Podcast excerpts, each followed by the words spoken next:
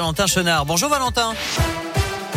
Bonjour Nicolas, bonjour à tous. À la une, cette manifestation contre l'extrême droite hier à Lyon. Au départ de la place Bellecour, le cortège était composé d'environ 1800 personnes selon les chiffres de la préfecture. Des tensions ont été ressenties dans le Vieux-Lyon au moment où des membres de l'ultra-droite lyonnaise sont venus à la rencontre des manifestants. Il n'y a finalement pas eu de débordement. Le cortège s'est rendu sans heurte place d'hétéro. Une personne a tout de même été interpellée. En parallèle, 800 personnes se sont rassemblées pour le 15e samedi de mobilisation contre le pass sanitaire. Mobilisation en hausse pour les manifestants qui protestaient aussi contre la hausse des prix de l'énergie. Ils ont défilé hier de la place Jean Massé jusqu'à la Altony Garnier. Et si l'Église participait aux Jeux Olympiques Oui, c'est le pari un peu fou de Monseigneur Emmanuel Gobillard, évêque auxiliaire de Lyon. Il espère emmener le Vatican aux JO de Paris 2024.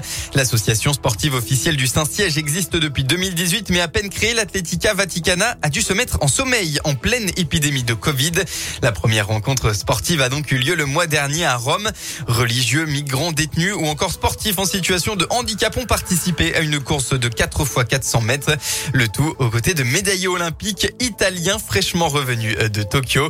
Un très beau moment de sport pour Emmanuel Gobillard. Ça avait un côté fraternel très très fort, très beau, qui d'une certaine manière euh, voilà, met en valeur la réalité de, ce qu'est la fraternité dans le sport. Au-delà même de la performance, c'est plutôt sur ce terrain que le Saint-Siège veut aller. Il y a quelque chose de vrai euh, qui implique toute la personne, la psychologie, le corps, pour nous l'âme aussi, c'est-à-dire vraiment euh, ce qui transcende la personne. Il y a aussi une réflexion à avoir dans le sport autour de l'équipe. Pour moi, c'est très important de se dire dans une équipe, on a besoin de tout le monde. Connaître ses faiblesses, connaître euh, ses singularités. Je ne sais pas s'il y a un vrai désir de participation au JO, en tout cas au moins de représentation, simplement pour manifester que l'Église est présente à ce qui fait la vie des gens. Quant à la participation aux épreuves, euh, on verra.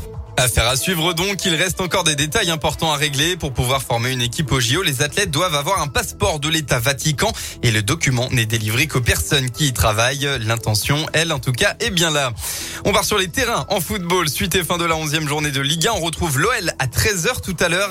Les Lyonnais se déplacent sur la pelouse de l'OGC Nice pour enfin confirmer l'objectif podium. Ce sera toujours sans Islam Slimani ni Moussa Dembélé, les deux attaquants blessés. En rugby, enfin, match compliqué pour le Louis hier hein, sur la pelouse du Stade français, les Lyonnais étaient menés 20 à 6 à la pause.